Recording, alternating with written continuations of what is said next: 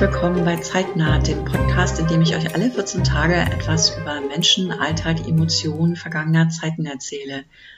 Die heutige Folge heißt Therapie auf Teufel komm raus und wir tauchen ein in die Krankheitsgeschichte. Es wird etwas wissenschaftlicher und deswegen habe ich mir Verstärkung dazu geholt. Willst du dich mal kurz selber vorstellen? Mein Name ist Lilian Hurst. Ich bin angehende Rechtspsychologin und seit vier Jahren arbeite ich in der Betreuung und der Alltagsbewältigung mit psychisch erkrankten Erwachsenen zusammen.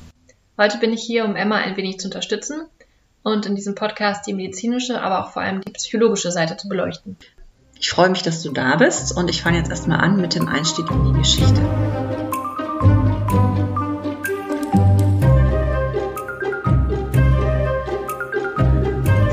Es geht also heute um den Teufel und darum, wie man ihn wieder los wird. Und das machen wir über einen Umweg, nämlich dort entlang, wo man ihn viele, viele Jahrhunderte lang vermutet hat, bei Menschen, die an bestimmten Krankheiten leiden. Das waren Krankheiten, die auf andere Menschen beunruhigend und verstörend wirkten, weil sie den erkrankten Menschen stark verändert hatten und weil es Krankheiten waren, für die es noch keine Heilmittel gab und oft genug nicht mal Linderung. Nur wusste man, dass es irgendwie unheimlich und erschreckend wirkte, was da passierte.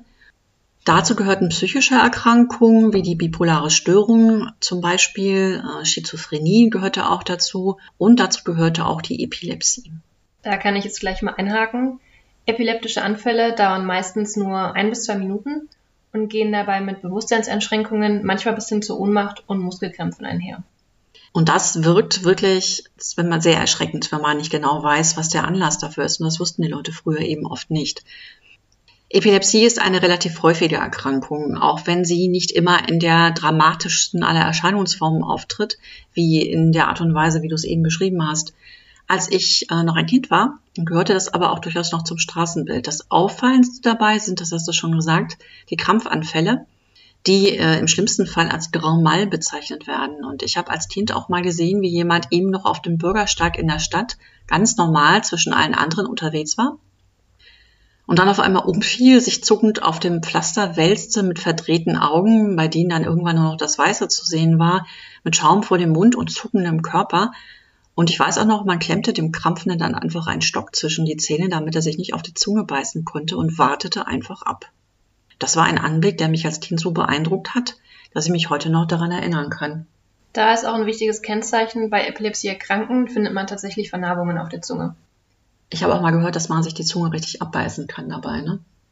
Inzwischen ist die Epilepsie mit Medikamenten allerdings in der Regel gut einstellbar, so dass man das in dieser Form so gar nicht mehr zu sehen bekommt, kommt einfach nicht mehr vor.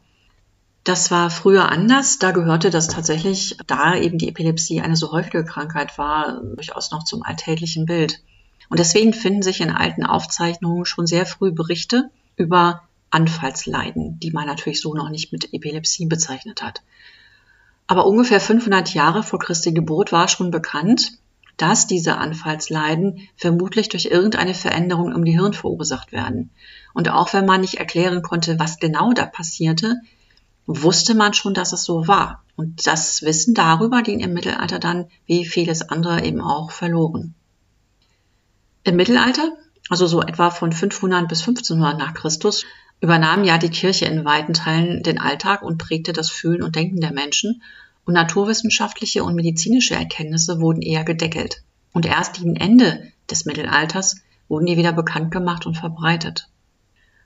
Und so herrschte im Mittelalter unter den Menschen die Vorstellung, epileptische Anfälle würden von irgendwelchen Dämonen oder bösen Geistern verursacht oder auch, ähm, dass sie eine Strafe Gottes für irgendeine Sünde waren, bei der dann auch oft Hetzerei oder der Teufel verdächtigt wurden, im Spiel gewesen zu sein. Folgerichtig wandte man sich als Betroffener auch eher mit Gebeten an jene, von denen man sich Hilfe versprach, und dafür gab es zuständige Heilige. Allen voran den heiligen Valentin, der im Volksmund manchmal auch Fallnetin genannt wurde, denn einer der Namen, die man der Epilepsie gegeben hatte, so im Volksmund, war Fallsucht. Und andere waren die heilige Krankheit, die dämonische Krankheit oder auch komischerweise die Mondsucht. Hast du eine Erklärung dafür? Vielleicht, weil das oft in regelmäßigen Abständen kam, so wie der Mond, vierwöchig. Auf jeden Fall fand ich das den kuriosesten Begriff. Und weil die meistens nachts auftreten. Das stimmt. Also es gibt eine, äh, die Hauptform der Epilepsie, da treten die Anfälle nachts auf, wenn man in einer bestimmten Schlafphase ist. Die werden ja oft ausgelöst, darauf kommst du ja auch später nochmal zurück, durch flackerndes Licht zum Beispiel. Ne? Das ist ja so ein typischer Auslöser für, für Krampfanfälle. Wenn Gebete dann nicht mehr halfen, versuchte man den Dämonen, äh, der von dem leidenden Menschen, wie man annahm, Besitz ergriffen hatte, irgendwie anders loszuwerden. Die drastischste Maßnahme, von der ich mal gelesen habe, war ein Loch in den Schädel zu bohren, damit der Dämon durch dieses Loch nach draußen entweichen konnte. Was jetzt so gewalttätig klingt, erinnert mich tatsächlich an den Patienten HM. Diese Initialien stehen für seinen Vor- und Nachnamen. Ein sehr bekannter Patient, der unter starker Epilepsie litt, bei dem man dann eine bilaterale Lobektomie vorgenommen hat. Das heißt, man hat Teile seines Hippocampus und ähm, andere Hirnbestandteile rausgenommen, um seine Epilepsie zu lindern. Die war dann tatsächlich auch weg. Dafür hatte der Gute aber auch das meiste andere verloren. Also mhm. Gedächtnis war nicht mehr da, Langzeit, Kurzzeit war alles hinüber. Aber die Epilepsie war. Genau, aber die Epilepsie war weg. Und das nur mal so als kleiner Exkurs. Tatsächlich ist das in der Theorie eine Behandlungsmöglichkeit, einfach den an Epilepsie erkrankten oder den Epilepsie auslösenden Teil des Hirns rauszunehmen. Aber den Rest sollte man doch bitte drin lassen. Ja, das wusste man wahrscheinlich noch nicht, als man das gemacht hat. Aber interessant ist natürlich, dass sich hier so die Rituale des äh, Aberglaubens, so nenne ich das jetzt mal, mit den medizinischen Methoden tatsächlich auch decken. Ne? Also wir machen mal ein Loch im Kopf, dann kann der Dämon raus oder die Krankheit kann raus zumindest. Das ist schon ein interessantes Faktum. Ja, ein bisschen dramatisch, ne? Ich weiß auch nicht, wie die Überlebensquote war, das ist auch nicht überliefert. Etwas von einer Lobotomie. Einfach alles rausnehmen, was probieren. Stimmt. Insofern ist man dann viele Jahre später noch gar nicht so wahnsinnig viel weitergekommen. Aber gut. In der Regel versuchte man aber doch man sich zu begnügen mit einfacheren Maßnahmen und das waren dann Beschwörungen oder besondere Rituale. Und das wiederum nannte man dann tatsächlich den Exorzismus. Exorzismus, Dämonenaustreibung ist allerdings keine Erfindung der christlichen Kirchen, Überliefert sind Berichte darüber schon aus dem alten Ägypten. Das waren dann meistens Schamanen, Priester, besondere Menschen, die einen besonderen Kontakt zur Geisterwelt unterhielten. Und die hat die Aufgabe, einen Dämon von einem Menschen oder Tier zu vertreiben. Ja, das gibt's, auch Tiere konnten besessen sein. Eine solche Vertreibung oder Dämonenaustreibung verlief nach bestimmten Regeln. Dazu gehörten Gebete, Gesänge, bestimmte Kräuter, bestimmte Berührungen. Und das alles sollte dazu beitragen, das Böse aus dem Menschen zu vertreiben und ihn zu heilen. In der christlichen Zeit kam dem dann eine neue Bedeutung zu. Und schon in der Bibel wird in den Evangelien erwähnt, dass Jesus Dämonen vertreibt und dadurch auch Kranke heilt. Und die Krankheit, äh, um die es dabei an einer Stelle geht, wird so genau beschrieben, dass ganz klar ist, damit ist die Epilepsie gemeint. Das kann man zum Beispiel nachlesen im Markus-Evangelium. In der christlichen Zeit machte sich dann folgerichtig die Kirche zu der Institution, an die Menschen sich wenden konnten, wenn sie der Überzeugung waren, dass jemand von Dämonen besessen war. Und dann übernahm es auch wieder ein Exorzist diesen Dämon, bei dem es sich dann nach Meinung der Kirche oft genug um den Teufel selbst handelte, zu vertreiben. Und auch dafür wie das ablaufen sollte, gab es natürlich Vorschriften und die vielleicht bekannteste Sammlung solcher Vorschriften ist das Rituale Romanum, das 1614 von Papst Paul V. erlassen wurde und den Ablauf eines Exorzismus haarklein regelt. Und das Regelwerk gilt, immer mal wieder leicht überarbeitet, im Grunde bis heute. Und je näher wir der Gegenwart kommen, also je näher wir jetzt an unsere Zeit herankommen, desto detaillierter sind auch die Aufzeichnungen, wie ein solcher Exorzismus ausgeführt wurde und die Aufzeichnungen auch über die sogenannten Besessenen und die Arbeit des jeweiligen Exorzisten. Und da komme ich jetzt zu ein paar Beispielen, die ich erwähnen will. Ein paar nur kurz, aber eines werden wir dann etwas ausführlicher besprechen und das erkläre ich gleich nochmal. Das erste Beispiel, von dem ich erzählen will, ist aus dem Jahr 1842 belegt. Äh, da geht es um ein 16-jähriges Mädchen, das in Luxemburg als Dienstmarkt arbeitete. Und die Geschichte wird so beschrieben, dass das Mädchen einen Bettler gesehen hat und sich bei dessen Anblick so erschreckt hat, dass der Bettler sie daraufhin verflucht hat. Und es wird dann angenommen, dass es sich bei diesem Bettler um den Teufel persönlich gehandelt hat. Von dieser Begegnung an litt das Mädchen an Anfällen, verletzte sich selbst und entwickelte, wie es heißt, übermenschliche Kräfte, sodass sogar mehrere Männer sie nicht festhalten konnten, wenn sie krampfend am Boden lag. Und sie konnte auf einmal, obwohl sie im Wesentlichen ungebildet war, Latein sprechen. Im Bericht des herbeigeholten Exorzisten liest sich das dann so, der Böse schleuderte sein unglückliches Opfer mir vor die Füße, wo es in schrecklichen Verzerrungen sich krümmend mich noch immer mit demselben höllischen Gesicht anstarrte. Und später, als er eine Litanei gebetet hatte, ließ doch die Steifheit der Arme, ja des ganzen Körpers der Besessenen nach, ihr Gesicht verklärte sich und eine solche Ruhe kam über sie, dass sich die Arbeit jetzt einstellte. Also für mich äh, hört sich das schon an wie so ein typisches Beispiel für Epilepsie. Der Krampfanfall, dass sie ihm zu Füßen fällt und die Ruhe, wenn der Krampf vorbei ist. Das ist ja eine totale Erschöpfung. Die äh, Leute schlafen, soweit ich weiß, danach 24 Stunden tief und fest, weil das eine wahnsinnige Anstrengung für den Körper ist, oder? Diese starke Müdigkeit, die nach epileptischen Anfällen auftritt, ist tatsächlich auch ein Symptom zur Diagnosesicherung. Das nennt man Terminalschlaf. Genau, das muss eine unglaubliche Anstrengung sein, diese ganze Muskelanspannung und die, ähm, dieses sich hin und her werfen, was ja sicherlich auch äh, zu Verletzungen führen kann.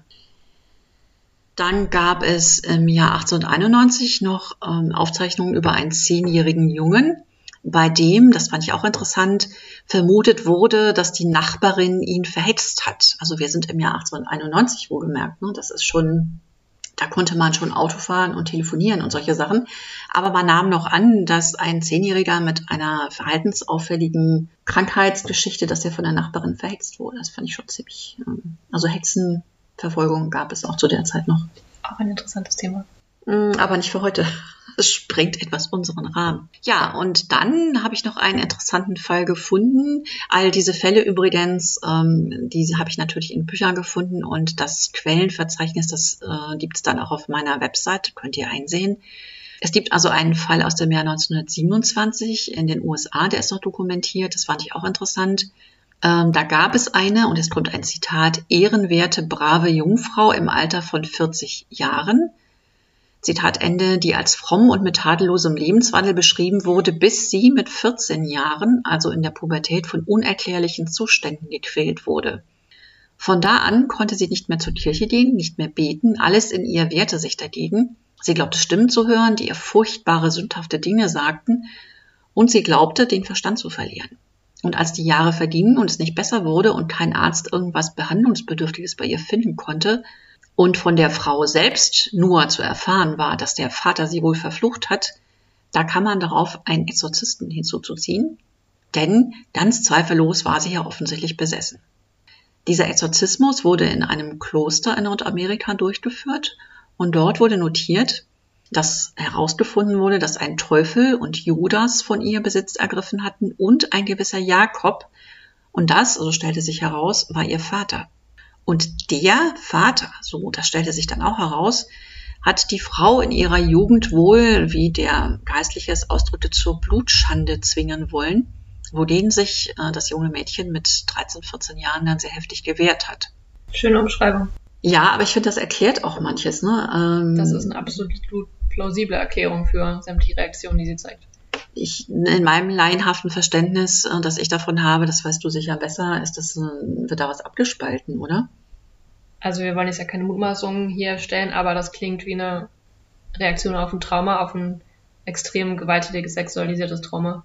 Und dann eben, ja, vielleicht Richtung dissoziative Störung oder was auch immer, aber auf jeden Fall Interessant ist allerdings, dass es nach diesem Exorzismus, so wurde notiert, ihr deutlich besser ging und dass sie im Laufe von mehreren Tagen, so lange hat es gedauert, mit Gebeten und Gesängen und diesem und jenem, dass man also im Laufe von mehreren Tagen diese Frau von ihrem Teufel befreien konnte, sodass sie wieder ihr frommes und gottesfürchtiges Leben aufnehmen konnte. Also vielleicht war sie wirklich besessen oder aber die Suggestivwirkung vom Exorzismus hat gegriffen. Ja, vielleicht wird wie in einer Therapie, ist das ja durchaus möglich, also auch so ein, so ein Schuldgefühl oder dieses Gefühl, beschmutzt zu sein, weggenommen, irgendetwas in der Art, dass es sich tatsächlich danach gebessert hat, zumindest so weit, dass sie da wieder rauskam. Das lässt sich natürlich bei Fällen aus vergangenen Zeiten schlecht wirklich nachprüfen, weil die Dokumentation natürlich sehr dürftig ist und meistens auch nur von dem Geistlichen stammt. Das heißt, wir haben keine Berichte über Gesundheit oder die sonstigen Lebensumstände, sondern nur die Wahrnehmung des Geistlichen, des Pfarrers, des Priesters, der den Exorzismus durchführt. Und deswegen haben wir uns ausführlicher mit dem einzigen Fall aus der Neuzeit beschäftigt. Der dem Fall hier aber durchaus ähnlich ist. Ja, an manchen Punkten, aber das kennst du natürlich noch besser als ich. Aber das äh, Faszinierende eigentlich an dem Fall, um den es jetzt geht, und das ist der Fall der Anneliese Michel, der 1976 in Bayern stattfand und damals sehr durch die Medien ging. Ich kann mich tatsächlich auch noch daran vage erinnern. Und der so wunderbar dokumentiert ist, dass es also eine wahre Funkgrube ist für alle, die sich dafür interessieren, wie es zu solchen Besessenheiten überhaupt kommt und wie damit umgegangen wird. Also auch da vermischen sich ja eine Form von Aberglaube mit einem starken christlichen Glauben und auch mit ähm, definitiv greifbaren Erkrankungen. Und das soll uns jetzt mal als Beispiel dafür dienen. Dieser Fall, den haben wir uns extra rausgesucht, weil es. Weil man ähm, ihn aus vielen verschiedenen Perspektiven betrachten kann. Genau, und weil alle, für alle Auslegungen gibt es irgendwie Belege weil er hervorragend dokumentiert ist und weil er ein bisschen die Möglichkeit bietet, äh, auch wenn das natürlich etwas gefährliches Unterfangen ist, auch rückwirkend andere Fälle, in denen es äh, um Exorzismus ging und um Besessenheit ging, vielleicht mit einem etwas anderen Verständnis zu betrachten. Und an dieser Stelle, wo es um Anneliese Michel geht, gebe ich mal das Wort an die Fachfrau an meiner Seite. Schalte das Mikrofon mal zu dir rüber. Also, willkommen in der Außenkorrespondenz. Vorweg möchte ich sagen, dass ich mich als psychologische Fachkraft bei all meinen Ausführungen an die sogenannte Goldwater Rule halten möchte. Die sagt aus, dass man keine diagnostischen Aussagen über den Gesundheitszustand eines Patienten oder einer Patientin machen sollte, die man nicht persönlich untersucht hat. Das können wir jetzt natürlich nicht mehr machen, denn Anneliese Michel ist schon lange tot. Daher möchte ich sagen, dass alle folgenden Informationen nur mögliche Interpretationen auf Grundlage der zu diesem Zeitpunkt vorliegenden Befunde sind und größtenteils auf den wissenschaftlichen Ausarbeitungen von Johannes Michaud und Ulrich Niemann basieren und auf dem Buch von Felicitas Goodman. Wir betreiben ja auch äh, keine Diagnostik, sondern wir versuchen ja nur mit dem Wissen von heute ein bisschen Licht in alte Fälle zu bringen und die vielleicht mal unter einem neuen Blickwinkel zu betrachten. Äh, dann äh, stell uns doch erstmal Anneliese Michel noch mal ein bisschen vor, weil die Lebensdaten wird ja nicht jeder kennen. Anneliese Michel wurde am 21. September 1952 in Leibelfing bei Straubing, Niederbayern, als älteste Tochter von Anna und Josef Michel geboren. Anneliese ist dabei eine Namenskombination aus den beiden Kirchenheiligen Anna, das ist die Mutter Marias, welche die Mutter von Jesus war, und Elisabeth, der Mutter von Johannes dem Täufer. Ihr Vater Josef sollte ursprünglich mal Priester werden und drei ihrer Tanten sind Nonnen. Man erahnt also schon, dass Anneliese in einem sehr religiösen Umfeld aufwächst.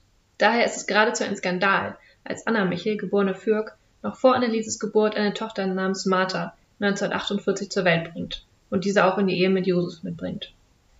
Angeblich handelt es sich bei Marthas Vater um einen katholischen Priester und sie wurde gezeugt, als Anna bereits mit Josef verlobt war.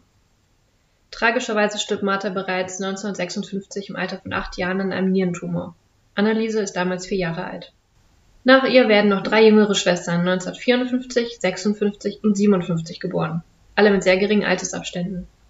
Als ältestes eheliches Kind sind die Erwartungen an Anneliese hoch und in den Augen ihrer Mutter Anna gilt sie als Sühnopfer für ihren Fehltritt der eigentlich ersten außerehelichen Tochter gegenüber Gott. Dementsprechend ist ihr Elternhaus sehr streng. Ihr wird verboten, tanzen zu gehen und sie darf natürlich keine romantische oder sexuelle Beziehung mit Jungs eingehen. Denn Anneliese soll unberührt bis zur Ehe bleiben und nicht die Schande ihrer Mutter wiederholen.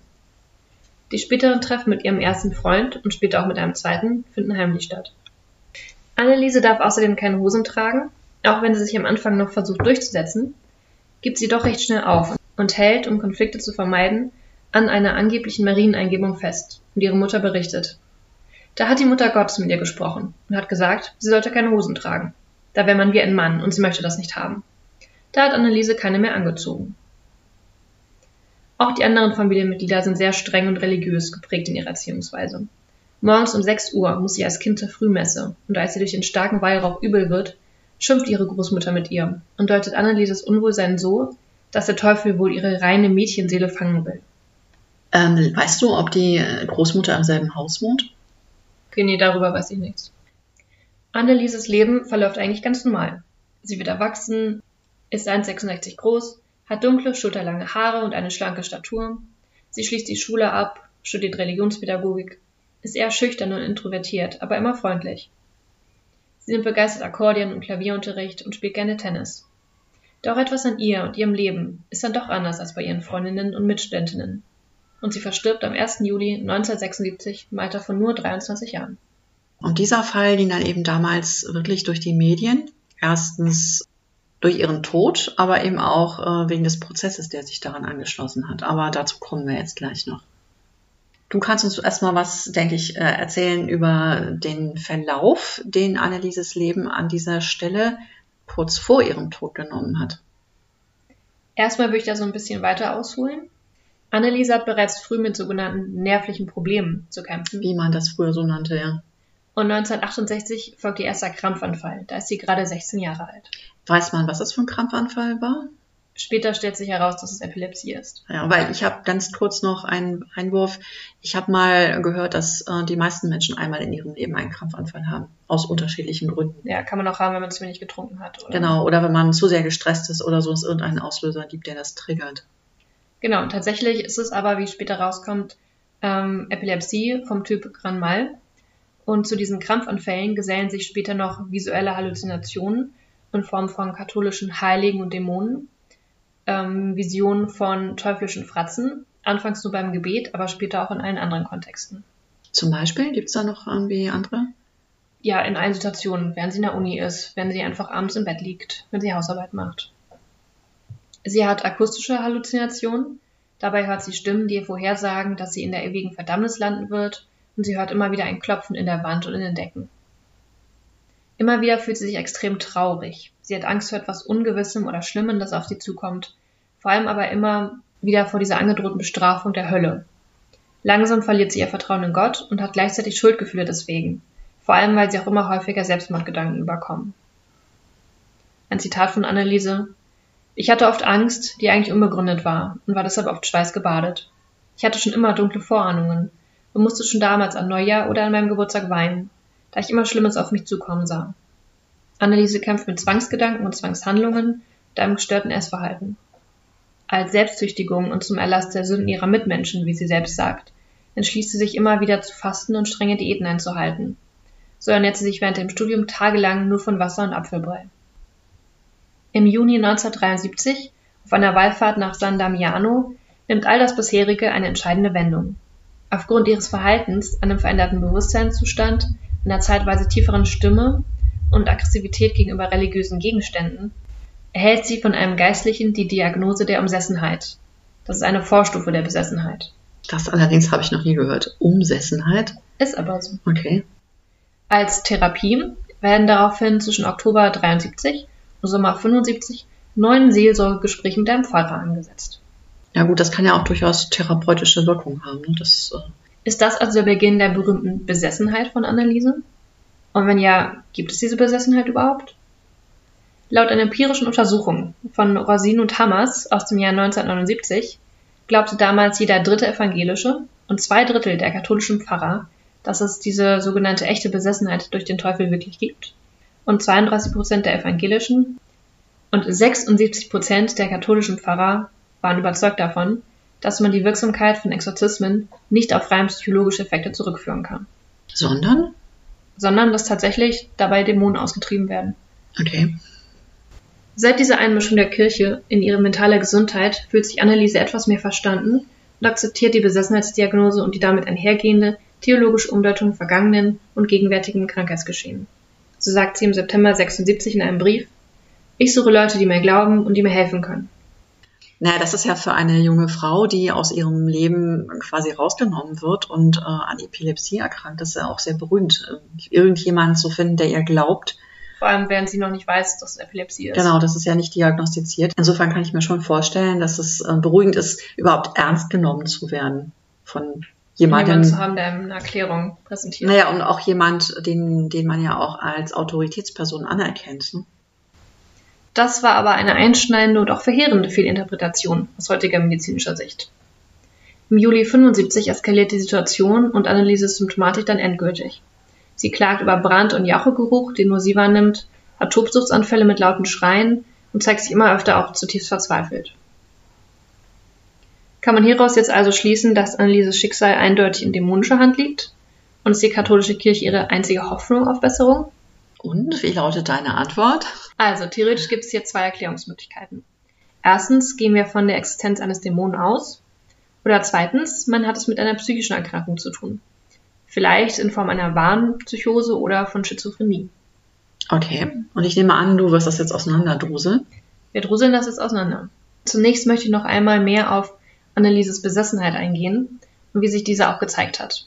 Einerseits, ähm, damit wir alle die Symptomatik besser verstehen können und auch dann einordnen können. Andererseits, um auch zu verstehen, wie man vielleicht auf eine übernatürliche Erklärung kommt, wie man nur die akzeptieren kann, weil sich das Bild, das sich zeigt, für ihre Mitmenschen so erschreckend und auch so unmenschlich ist. Ja, das ist ja das, was ich ganz am Anfang schon mal sagte, dass ähm, wenn man dafür keine Erklärung hat, dann sind ja viele psychische Erkrankungen wirklich sehr verstörend. Jemand verändert sich ganz massiv und verhält sich ganz anders. Wir können das mit keinem Muster in Einklang bringen. Wir wissen gar nicht, wie wir das einordnen sollen. Das ist sehr beunruhigend für alle, die das wahrnehmen, also Angehörige oder nahe Mitmenschen in irgendeiner Form. Und natürlich versucht man irgendeine Erklärung zu finden. Wenn man keine hat, muss man sich halt eine schaffen. Und das sind dann die Dämonen. Stellen wir uns also die zierliche und eher ruhige Anneliese vor. Und nun, wie sie sich in den Phasen der sogenannten Besessenheit verhalten hat. Ihre Stimme, ihr Gesichtsausdruck, die Körperhaltung und der Körpergeruch veränderten sich. Ihr ganzer Körper wurde steif, die Hände verkrampften sich, sie hatte Schweißausbrüche. Wieder ein Zitat. Ich spreche da überhaupt nicht mehr. Meine Stimme wird einfach benutzt. Ich höre mir praktisch zu. Ich bin das überhaupt nicht. Ich höre interessiert zu und diese Bewegungen da und wie ich mich wehre, das mache ich auch nicht. Das geschieht einfach mit mir. Ich stehe über der Sache und bin nur Beobachter. Hast du ihre Stimme mal gehört? Ich habe die Tonbandaufnahmen gehört, habe da aber wirklich nur die Schrei und das Stöhnen gehört, mhm. während sie diese Anfälle hat, aber nicht ihre Sprechstimme. Genau. Doch wirklich befremdlich waren die Verhaltensauffälligkeiten der sonst so frommen und zurückhaltenden jungen Frau. Sie überfällt ihren Vater mit Kussattacken, macht obszöne Gesten in seine Richtung, reißt sich die Kleider vom Leib und schläft nackt auf dem Boden. Sie wälzt sich wie ein Tier im Kohlenstaub, macht Kniebeugen bis zur vollkommenen Erschöpfung. Zwei Tage lang hockt sie unter dem Tisch und bellt wie ein Hund. Sie isst tagelang gar nichts, verweigert die Nahrung oder bricht sie sofort. Sie isst Spinnen, Kohle und beißt einem toten Vogel auf dem Dachboden den Kopf ab. Einmal uriniert sie auf den Boden und trinkt es danach. Ihr Körper beherbergt zu diesen Zeiten angeblich mehr als zehn biblische, aber auch historische Persönlichkeiten, die abwechselnd in Erscheinung treten.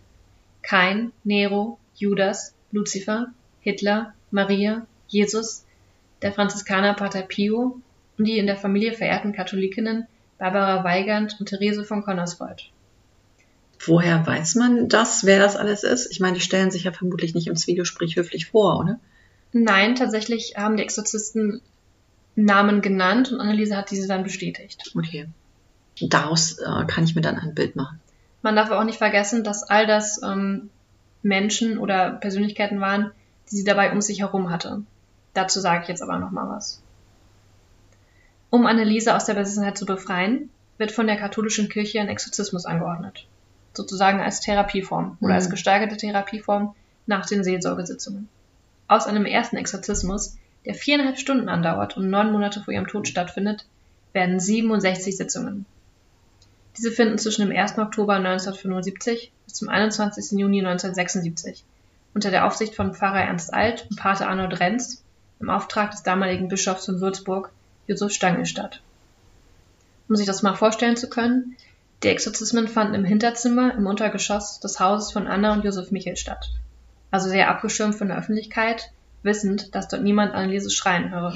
Stimmt, das habe ich mal irgendwo gelesen, dass die Nachbarn das tatsächlich nicht wussten. Also die haben es erst gemerkt, als Anneliese dann gestorben ist, weil es niemand gehört oder gesehen hat. Und das ist obwohl auch sehr glaubwürdig übermittelt worden. Die haben es auch gut versteckt sozusagen. Niemand merkte. Aufgebaut waren Stühle und ein Hausaltar mit Kruzifix, eine Christusstatue, eine Topfpflanze, gerahmte Bilder von Maria, Pater Pio, dem Erzengel Michael, Jesus und in Pausen gab es Kaffee und Kuchen für alle. 42 der 67 Sitzungen wurden auf Tonband aufgenommen. Diese Tonbandaufnahmen kann man sich übrigens auf YouTube anhören und die sind ziemlich verstörend. Und analysiert man diese, wird deutlich, dass die zähflüssigen Gespräche voll mit Suggestivfragen und Widersprüchen waren. Es waren sehr insistierende Befragungen, die zeigen, dass vieles von dem, gerade was so lateinische Phrasen angeht, von den Exorzisten vorgesagt und von Anneliese lediglich wiederholt werden. Außerdem lässt sich erkennen, dass Anneliese kaum relevante Einzelheiten zu den Charakteren kannte, von denen sie ja angeblich besessen Ja, das ist. wollte ich gerade fragen, ja. Man könnte sogar sagen, dass die Geister erst dadurch gerufen werden, dass sie von den Exorzisten namentlich benannt und als bestimmte Dämonen identifiziert werden. Das heißt, ähm, jetzt muss ich doch mal zwischendurch nochmal ausführlicher fragen. Das heißt, es sprechen äh, wie fremde Zungen aus dieser jungen Frau und der oder die Exorzisten sagen dann, ach, das war jetzt aber Judas oder wie ist, wie kann ich mir das Also ich habe vorstellen? ein paar Ausschnitte oder ein paar Transkripte gelesen. Mhm. Ich habe sie mir nicht angehört, weil die Tonqualität nicht gut ist und es ist auch echt unglaublich belastend, sich das ja, anzuhören. das glaube ich. Aber ich habe es gelesen und da hat man wirklich so Dialoge jetzt ganz frei wiedergegeben, dass äh, Anneliese sowas sagt wie Nein und lass mich und einfach irgendwie un, unausformulierte Wörter vor sich hin schreit und, und verzweifelt ruft. Und dann äh, der Exorzist sagt, ach Judas, das bist du. Du willst also nicht ausgetrieben werden. Und dann sagt sie auch wieder nur so, nein, will ich nicht oder ja. Also das ist eigentlich total, man merkt, dass sie nicht ganz bei der Sache ist und dass sie eben einfach irgendwie auf irgendwas reagiert, was der Exorzist sagt, aber der könnte alles Mögliche sagen und sie würde Ja oder Nein sagen.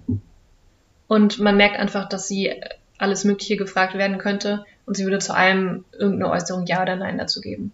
Du sagtest ja auch, dass sie auf Latein äh, antwortet. Nun weiß ich nicht, ob Anneliese, wenn sie das Abitur hat, 1976, wahrscheinlich konnte sie Latein. Das ist ja auch ein Phänomen, dass man bei diesem Mädchen in Luxemburg, dieser 16-jährigen Dienstmarkt, von der ich vorhin sprach, auch ähm, festgestellt hat, dass sie nämlich auf einmal Latein sprechen konnte. Und die Vermutung liegt ja nahe, dass es auch einfach eine Spiegelung war. Ne? So wie wenn der äh, Geistliche sagt, ach, bist du das, Judas? Und sie dann Ja antwortet, dass sie vielleicht auch äh, auf Latein äh, geantwortet hat. Ich weiß nicht, inwieweit sie, selbst wenn sie Latein konnte, zum Beispiel kirchliche äh, Redewendungen auswendig kannte. Aber das ist ja oft tatsächlich einfach auch eine Suggestivfrage sozusagen, dass einfach wiederholt wird, was der andere sagt. Also So. bei den lateinischen Phrasen, ähm, wie gesagt, ich habe nicht alle Transkripte gelesen, einfach aus Zeitgründen und auch weil es ist keine heitere Literatur. Aber man merkt, sie wiederholt immer nur so die letzten paar Worte von den Mhm. lateinischen Sätzen, die ihr vorgesagt werden. Und daraus schließt dann der ähm, Exorzist, dass sie eben besessen ist, weil sie das wiederholt. Also aus heutiger Sicht und von meinem fachlichen Hintergrund würde ich das so deuten, dass ähm, Anneliese wirklich in so einem Trance-Zustand ist, entweder durch die Epilepsie oder durch die Folgeerkrankung, auf die ich später noch eingehe, und da einfach in keinem Zustand ist, in dem sie selbst irgendwas Produktives von sich geben könnte, sondern Mhm. einfach wirklich nur wiederholt und ähm, einfach vor sich hin ja jammert und schreit und einfach aus dem Zustand raus will. Aber nichts davon würde ich jetzt als eigenständige Aussagen wirklich werten. Also keine reflektierten Reaktionen auf irgendwas, sondern wirklich nur so ein wirklich sehr so, so, monotones Wiederholen. ja, und auch wirklich so sehr diese Basisemotion, die ein Mensch Mhm. hat. Wirklich wie so ein kleines Kind, auch wie ein verletztes Tier, reagiert sie darauf eher. Nicht wie, ja, jemand, der intellektuell jetzt gerade, Mhm. Okay, also kein Dialog, sondern es will ich mir so festklammern an dem, was sie hört und genau. um einen Halt auch zu finden in irgendeiner Form. Okay. Ja. Und ich glaube, sie kriegt nicht wirklich mal mit, was sie Mhm. gefragt. Also wie man merkt, ähm, lassen sich hier durchaus Ungereimtheiten in der Interaktion von Anneliese, ihrem Zustand, ob es nun eine Erkrankung oder auch die Besessenheit sein mag, und den Vertretern der katholischen Kirche finden. Und im Laufe der Zeit zeigen sich noch weitere Konflikte. So geht Annelieses Tagebuch, das viele wichtige Aufzeichnungen zu ihren Gedanken und Gefühlen zu jener Zeit enthält, nach ihrem Tod in kirchlichen Kreisen ganz plötzlich verloren. Das hat man auch nie wiedergefunden und ihre Exorzismen und ihr Tod werden als eine Art Propaganda genutzt, indem ab August 1976 Tonbänder der Exorzismen in Gasthäusern vorgespielt werden, kopiert und im Untergrund verteilt und außerdem zur Abschreckung und als Anschauungsmaterial im Religionsunterricht in der Schule benutzt werden. Also Datenschutz war damals noch nicht das Wahnsinnsthema, wie mir scheint. Nee, und es wird auch eben völlig gegen, also weiß man nicht, ob es gegen ihren Willen benutzt wird, aber es wird ja keiner gefragt, sondern die verwenden das einfach so, wie sie das möchten. Und auch Jahrzehnte später, bis heute, wird ihr Tod in einigen Kreisen noch als Tod einer Märtyrerin interpretiert und sehr strenggläubige Katholiken planen immer noch Wallfahrten zu Annelieses Grab, um ihr zu huldigen. Stimmt, das habe ich auch mal gelesen. Da gibt es auch irgendjemanden im Ort, der sich darum gekümmert hat lange Zeit. Und ein leider sehr beliebtes Motiv, das sich auch hier mutmaßlich durch die Geschichte der katholischen Kirche zieht, ist der sexuelle Missbrauch. Der Missbrauchsbeauftragte des Bistums Würzburg, Klaus Lobenthal, schildert in seinem Jahresbericht 2015-2016 den Vorwurf des sexuellen Missbrauchs einer Frau durch die oben genannten Exorzisten Arnold Renz und Ernst Alt. Dazu muss man sagen, vorehelicher Sex und Schwangerschaftsabbrüche scheinen auch in den Gesprächen vor und während der Exorzismen bei Anneliese ein Thema zu sein. Dazu habe ich einige gelesen.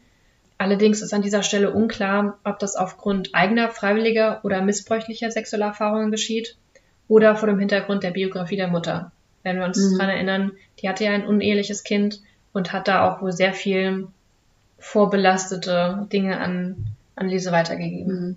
Wobei fällt mir jetzt gerade ein, ja auch nicht bekannt ist, wer der Vater dieses unehelichen Kindes war. Vielleicht ist das ja auch ein Missbrauchsfall genau, gewesen. Genau, das ist völlig unklar, ob Zum das freiwillig war, ein Missbrauch, ja. ob da vielleicht ihre Mutter auch schon über einen Abbruch nachgedacht hat und inwiefern das jetzt wirklich, ähm, ich sag mal, eine Erfahrung aus zweiter Hand bei Anneliese ja. ist, was sie da irgendwie versucht zu bewältigen oder ob sie vielleicht selber auch jetzt völlig unbelastet freiwillige sexuelle Erfahrungen mit mhm. ihren Partnern gemacht hat, aber gleichzeitig mit dem Wissen im Hintergrund, dass sie eigentlich was Verbotenes tut, laut ihren Eltern.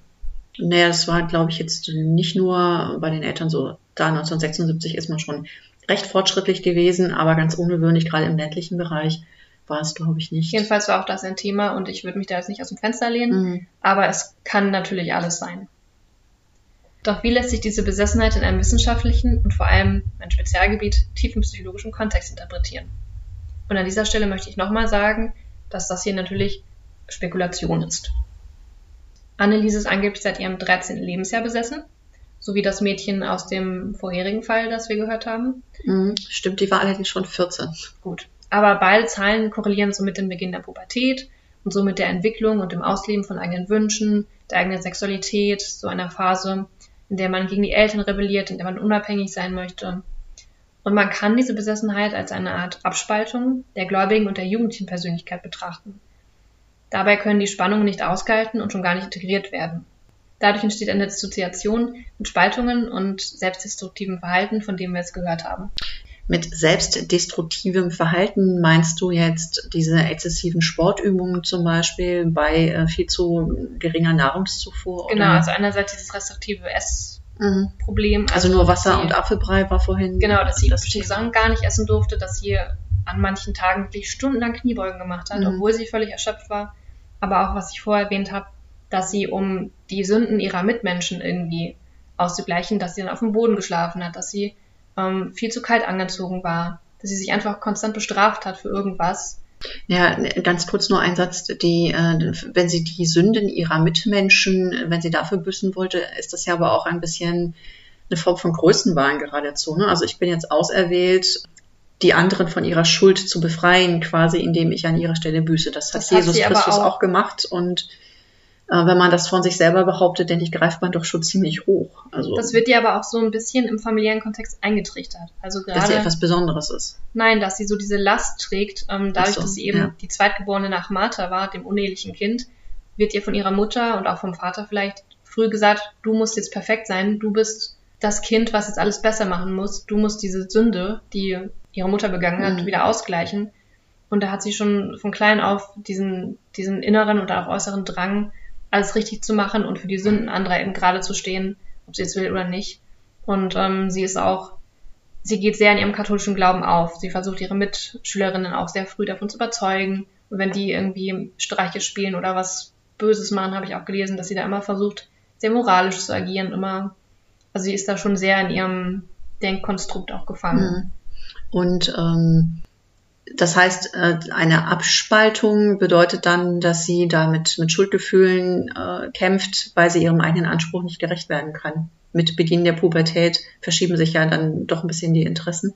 Und wenn das so ist, gehst du darauf später nochmal ein? Bisschen gehe ich nochmal drauf ein. Weil ich jetzt ähm, bei der an der Stelle fiel mir natürlich auch besonders auf, dass das eben wirklich an den Fall 1927 in den USA erinnert, wo die 14-Jährige sich auf einmal sehr verändert hat und äh, das wohl tatsächlich auf versuchten Missbrauch oder tatsächlichen Missbrauch einen sehr gewalttätigen Vater, der auch äh, sich moralisch äh, wohl sehr schlecht benommen hat, der also untreu war, mit einer zweiten Frau zusammengelebt hat in einer Zeit, in einer Gesellschaft, in der das absolut überhaupt gar nicht toleriert wurde.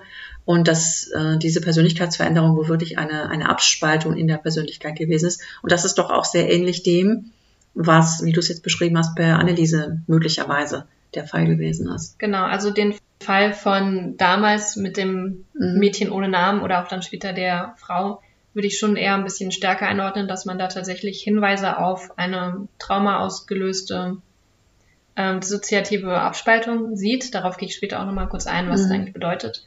Hier würde ich mich bei Anneliese nicht so weit aus dem Fenster lehnen, weil es dafür erstmal keinen Anhaltspunkt gibt auf der aktuellen mhm. Situationslage. Ja, auch mit dem Wissensstand, den wir haben. Ne? Genau. Brauche aber auch nicht immer dieses große Trauma in Form von Gewalt oder sexualisierter Gewalt.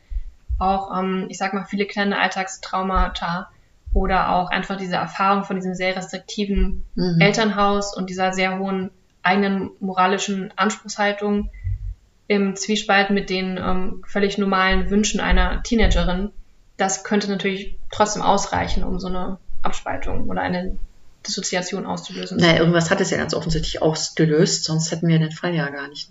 Also man geht davon aus, dass es in Anneliese zwei Pole gab.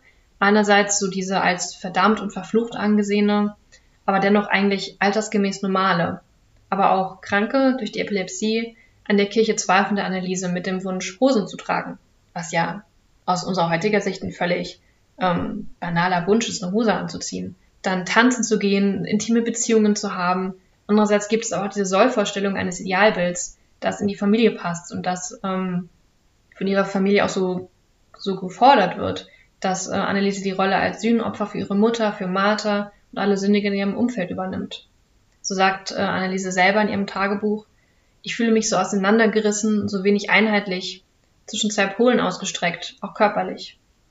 Also simpel gesagt, bricht ihre Persönlichkeit in Gut und Böse, im übertragenen Sinne, aber eben auch wortwörtlich, weil sie besessen von Dämonen und Engeln ist, dem Teufel und dem Sohn Gottes, Jesus. Und man kann das so interpretieren, dass sie durch die Existenz der Dämonen in der Lage ist, ihre wahren Gefühle und Zweifel an den Vorstellungen ihrer Eltern und den Regeln der Kirche auszusprechen. Dadurch, dass sie dann nicht sie selbst ist, sondern andere Charaktere annimmt, kann sie die Verantwortung für ihre Gedanken und ihr Verhalten abgeben und sich davon distanzieren, es aber trotzdem ausleben.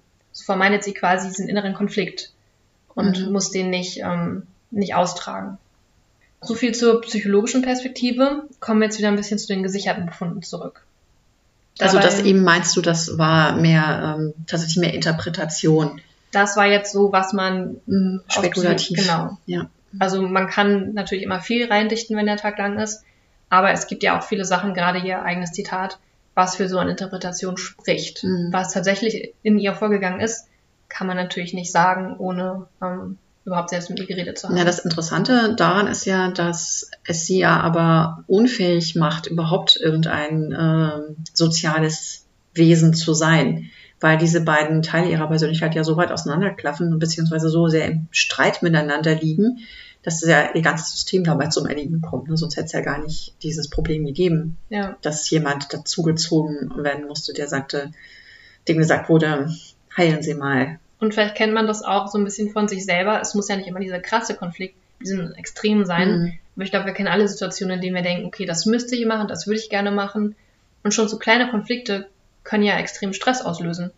Und wenn man sich dann überlegt, dass es so ein existenzieller Konflikt ist zwischen so zwei weit entfernten Polen, das ist natürlich extrem mhm. nervenaufreibend und kann ganz schnell in somatische ja, das kann man sich ja auch äh, tatsächlich leicht vorstellen. Wenn du zwei extrem entgegengesetzte Pole hast, die aufeinander prallen, wird ja Energie freigesetzt. Ne?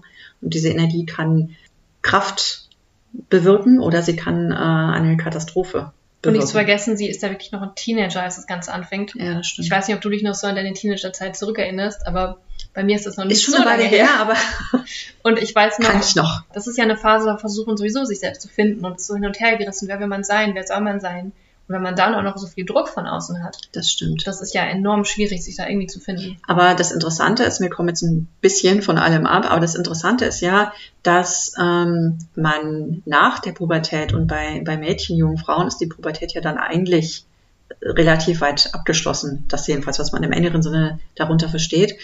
Und mit 22, 23 sollte man eigentlich so den schlimmsten Teil schon hinter sich haben und einen ersten Schritt in das stabilere Erwachsenenleben gemacht haben. Schule ist vorbei, man steht entweder im Beruf oder in der Ausbildung oder im Studium und ähm, das Fatale ist wahrscheinlich, besteht wahrscheinlich darin, dass sie sich eben nicht daraus befreien konnte, sondern eigentlich in dieser Blase der Unentschiedenheit stecken geblieben ist. Sie hatte ja auch nicht die Chance, sich irgendwie auszuprobieren für irgendwas zu entscheiden. Es wurde ja sofort die Verantwortung dann an die Kirche abgegeben und die haben dann für sie entschieden, was das sie machen ist richtig, soll. ja. Aber sie konnte diese Verantwortung offensichtlich, wir nehmen jetzt schon so ein bisschen.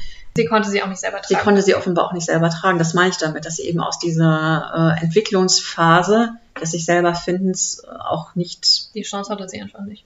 Da ist sie auch nicht rausgekommen. Aber du wolltest auch. Genau, also ich wollte so ein bisschen zu den gesicherten Funden zurückkommen nämlich ähm, welche Symptome für somatische und psychische Erkrankungen Anneliese überhaupt aufweist. Ein bisschen haben wir jetzt ja schon so ein paar Sachen rausgehört. Mhm. Und welche Diagnosen Ärzte bereits zu Lebzeiten gestellt haben, welche aber auch postmortem nach der Obduktion gestellt wurden. Und das Ganze hat man tatsächlich, ähm, nach ihrem Tod wurde sie obduziert. Man hat aber auch Akteneinsicht in ihre Krankenakten gehabt. Und darauf konnte man dann tatsächlich mehrere Gutachten erstellen von verschiedenen unabhängigen Ärzten, ähm, die sich teilweise auch widersprochen haben. Mhm. Die Frage ist dann aber auch, kann man überhaupt durch neurophysiologische Erkenntnisse tatsächlich diese Besessenheit der Analyse zufriedenstellend entmythologisieren? Oder wird man immer auf einen Teil stoßen, der nur durch was Übernatürliches erklärbar ist? Dabei möchte ich jetzt erstmal auf die drei großen Krankheiten eingehen, die immer wieder im Zusammenhang mit Analyse genannt werden und für die auch einige Symptome sprechen, die aber schlussendlich nur Differentialdiagnosen waren, die tatsächlich ausgeschlossen werden konnten. In dem Obduktionsbericht wird als Annelieses Todesursache Unterernährung genannt. Sie hat für ihre Körpergröße von 1,66 tatsächlich nur knapp 30 Kilo gewogen zu ihrem Todeszeitpunkt. Sie hat zwar ähm, auch im Laufe ihres Lebens immer wieder freiwillig gefasst und Diäten eingehalten, zu wie eine andere, aber ähm, im Laufe der Zeit trat auch dieser Zwang auf, nichts oder nur bestimmte Sachen essen zu dürfen. So sagt sie im Februar 76 gegenüber einem der Exorzisten, das habe ich die ganze Woche gehabt, dass ich nichts habe essen dürfen oder nur ganz wenig. Einen Tag habe ich überhaupt nichts essen dürfen, das fühle ich. Wenn ich einen riesen Hunger habe und dann essen will, da ist eine Schranke vor, das ist wie ein Zwang. Ich höre mich dann plötzlich angesprochen. Also Anneliese macht das jetzt. Ich höre das nicht wörtlich gesprochen. Ich bekomme das irgendwie zu wissen, dass es so gemacht werden muss. Bei freiwilligen Opfern, wenn ich zum Beispiel nur Milch getrunken oder nur trockenes Brot gegessen habe, habe ich freiwillig wählen können. Da war kein Druck dahinter. Am Donnerstag war es so. Da durfte ich nichts essen. Am Freitag war ich dann so entkräftet. Seitdem ich daheim bin, habe ich fast alles essen dürfen. Gestern durfte ich keine Gurken essen. Aber ich habe wenigstens zwei Wurstbrote essen dürfen. Das habe ich ab und zu, dass ich etwas nicht darf. Und dann darf ich es doch. Oft kommt es willkürlich. Einige Gutachter haben aufgrund des krankhaften Essverhaltens die Diagnose der Anorexia nervosa in den Raum gestellt. Im ICD-10, das ist ein Buch, in dem alle möglichen Krankheiten aufgelistet werden, wird die Anorexie. Mit, Entschuldigung, dass ich dir nochmal ans Wort falle, äh, nochmal zur Erklärung, dass es, ähm, jeder Krankheit wird eine Nummer zugeordnet. Ne? Und ja. das ist so ein Code, den man sich äh, unter Ärzten und Krankenversicherungen und so bedient, um das eindeutig aufzuschlüsseln, richtig? Genau. Und da werden auch festgelegte ähm, Symptome eingetragen, mhm. damit man eben eine gesicherte Diagnose stellen kann. Also im ICD-10 werden für die Anorexie R50.0 ist der Code dafür, folgende Symptome genannt.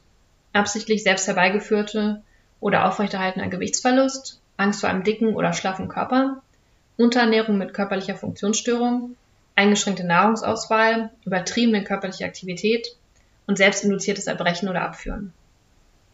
Manches davon hat Anneliese ja tatsächlich so erlebt, jedoch sind die imperativen Stimmen, die Anneliese auch in ihrem Zitat beschreibt, eher untypisch für Anorexie. Darf ich nochmal dazwischen? Imperative Stimmen ist auch wieder so ein etwas ungebräuchlicher Ausdruck, sage ich mal. Das heißt, äh, Stimmen, die ja etwas befehlen. Genau. Das heißt, diese Stimmen, die sie nicht wirklich Sie gehört. wird also fremdbestimmt, weil ihr andere genau. irgendwie unbekannte Wesen etwas einflüstern. Also der Wunsch kommt nicht von ihr selbst, wie mhm, es bei einer verstehe, Erstörung ist, ja. dass man ihn als den einen Wunsch wahrnimmt, sondern es ist ein Wunsch, den sie von sich selbst wirklich differenzieren kann, wo sie sagt, irgendjemand befiehlt ihr das. Mhm. Also es ist sehr untypisch für Anorexie und auch andere Gründe sprechen gegen die Diagnose. So war zum Beispiel nach einer ihrer ersten psychotischen Episoden, auf das psychotisch komme ich nachher auch nochmal zu sprechen, im August 1975 ihr Umwelt sehr besorgt, weil sie nichts gegessen hat. Und eines Tages stürmt sie dann plötzlich in die Küche zu ihrer Familie und schreit, gib mir was zum Fressen. Und dann hat sie alles gegessen, was sie greifen konnte und hat danach auch wieder ganz regelmäßig an Mahlzeiten teilgenommen und hat wieder ein Gewicht zugenommen. Im Mai 76 kommt sie zu ihren Eltern und befindet sich in so einem wechselnden Zustand zwischen diesen Anfällen, bestehend aus Aggression, stundenlangem Schreien, Schlaflosigkeit, Hungern und diesen völlig normalen Phasen, in denen sie ruhig ist, fähig zu essen und einfach die ganz normale Anneliese ist. Und dann sagt sie sowas wie, schnell, jetzt kann ich etwas essen. Das heißt, sie hat immer wieder diese Phasen, wo sie auch selber merkt, dass sie da wieder rausbricht, dass sie wieder ähm, die Macht über ihren eigenen Körper und ihren eigenen Kopf zurückerhält. Obwohl innerhalb dem bulimischen Untertyps der Anorexie und auch in der sogenannten Binge-Eating-Disorder neben Hungerphasen auch so Heißhungeranfälle üblich sind, geschieht das Essen und das darauffolgende Erbrechen sehr heimlich und versteckt. Bei Anneliese dagegen lebt sie ihre Essstörung sehr publikumszentral aus und aß und erbrach immer vor der anwesenden Familie. Diese Fakten sprechen dafür, dass die Essstörung eher Teil einer Psychose bzw. einer daraus entstandenen Folgeerkrankung ist, statt einer eigenständig gesicherten Diagnose. Ähm, kannst du noch was dazu sagen, was eine Psychose ist, oder machst du es später noch? Das mache ich später nochmal. Okay. Da erkläre ich nochmal kurz, was eigentlich eine Psychose im klinischen Sinne ist. Ich glaube, jeder kann sich ein bisschen was darunter vorstellen. Das stimmt, aber ich finde es oft schwierig, diese psychologischen Begriffe irgendwie voneinander abzugrenzen. Was ist eine Psychose, was ist Schizophrenie, was ist eine Persönlichkeitsstörung? Das mache ich nochmal. Ähm, brauchen wir jetzt nicht alles heute, aber Psychose wäre vielleicht doch schick, nochmal zu hören, was das denn noch ist. Eine weitere vermutete Diagnose ist die der dissoziativen Identitätsstörung, früher auch als multiple Persönlichkeitsstörung bekannt. Darüber haben wir vorhin schon mal kurz bei dem anderen Fall von der jungen Frau gesprochen, die im ICD-10 mit F44.81 gekennzeichnete Störung beschreibt eine als Schutzmechanismus entstandene Persönlichkeitsaufspaltung aufgrund eines meistens in der Kindheit erfahrenen schweren Traumas, was zu der Entwicklung voneinander getrennter, eigenständiger Persönlichkeiten in einem und demselben Körper führt. Die Persönlichkeiten sind zum Beispiel in ihrem Alter, Geschlecht, der gesprochenen Sprache, der Denkweise, dem Verhalten komplett unterschiedlich und können auch unabhängig voneinander agieren. Ja, das ist interessant. Das ist ja tatsächlich bei dieser äh, Frau aus den USA, aus den 20er Jahren, also aus den 1920er Jahren, ähm, da spielt das ja mit Sicherheit oder mit ziemlicher Sicherheit eine Rolle durch diese Missbrauchserfahrung durch den Vater. Bei älteren Fällen, zum Beispiel 1842, diese 16-Jährige in Luxemburg, da wissen wir ja gar nichts über die Vorgeschichte. Ne? Da wird ja nur berichtet, dass sie sich irgendwann verändert hat. Und als 16-Jährige dann von, ich glaube, ihrer Schwester äh, einem Geistlichen vorgeführt wurde zum Exorzismus. Aber welche Vorgeschichte sich da verbarg, das können wir ja zum Beispiel gar nicht beurteilen. Es ist ja genau das, was ich vorhin sagte, was diesen Fall jetzt eben so interessant macht, weil wir da die Vorgeschichte haben, bevor wir zu dieser vermeintlichen Besessenheit kommen. Das fehlt ja oft bei den anderen Fällen. Man sollte aber auch im Hinterkopf haben, dass die dissoziative Identitätsstörung eine extrem seltene Störung ist. Mhm. Also alleine ähm, eine posttraumatische Belastungsstörung zu entwickeln, ist gar nicht so häufig, wie man glaubt. Da gibt es noch viele Unterstufen, bevor man tatsächlich die posttraumatische Belastungsstörung diagnostiziert kriegt und dann ähm, eine darauf entstehende dissoziative Störung zu haben, das ist echt ein extrem seltener Fall. Mhm. Und da muss, wie gesagt, in der Kindheit ein extrem schweres Trauma passieren, dass ähm, der Kopf einfach als letzten Ausweg sieht, sich aufzuspalten, um damit irgendwie umgehen zu können. Ja, aber es kommt ja vor, ne? Und das sind auch sehr interessante Sachen. Also das als Fachgebiet finde ich unheimlich spannend. Aber Annelieses Zustand fällt vermutlich nicht in dieses Krankheitsbild. Da alle Dämonen mit einer und derselben Stimme sprechen, es gibt keinen Unterschied in Tonfall oder Artikulation, die einzelnen Persönlichkeiten, von denen sie besessen ist, unterscheiden sich nicht wirklich in ihrem Verhalten oder Auftreten. Ja, dann hoffe ich ja mal, dass die ähm, Person der Gottesmutter sich doch sehr von der von Adolf Hitler zum Beispiel unterscheidet, die ja beide angeblich in ihr vorhanden gewesen sein sollen. Ja, aber beide schreien und beide sind, ähm, also man sieht nicht wirklich einen sogenannten Switch. Die geäußerten Inhalte sind nicht sehr charakterspezifisch und auch sehr austauschbar unter den Dämonen. Also wie ich gerade gesagt habe, alle sagen eben so lateinische Phrasen vor sich hin oder schreien ja oder nein. Mhm. Keiner sagt irgendwie etwas, was man jetzt eher Maria zuordnen würde oder keiner sagt was, was jetzt nur Hitler wüsste. Also ist doch alles sehr unspezifisch. Meistens gibt sie überhaupt keine eigenen Informationen preis, sondern wiederholt nur Inhalt oder Phrasen des vorgesprochenen Wortes durch die Exorzisten. Und bei einer Persönlichkeitsstörung würde sich dagegen, wie schon gesagt, klar voneinander abhebbare unterschiedliche Erlebens- und Verhaltensweisen zeigen. Das heißt, bei Anneliese kann man daher maximal von einer Doppelpersönlichkeit und einer Unterscheidung von Normalzustand und dem Besessenheitszustand in Anführungszeichen sprechen. Und die letzte Differentialdiagnose, auf die ich hier eingehen möchte, ist die der Schizophrenie. Das hat Emma vorhin ja auch schon ganz kurz angerissen. Genauer gesagt die der hebephrenen Schizophrenie. Die ja was? Hebephren, das ist eine Unterform der Schizophrenie. Die ist im ICD-10, falls es jemand nachschlagen möchte, unter F20.1 zu finden.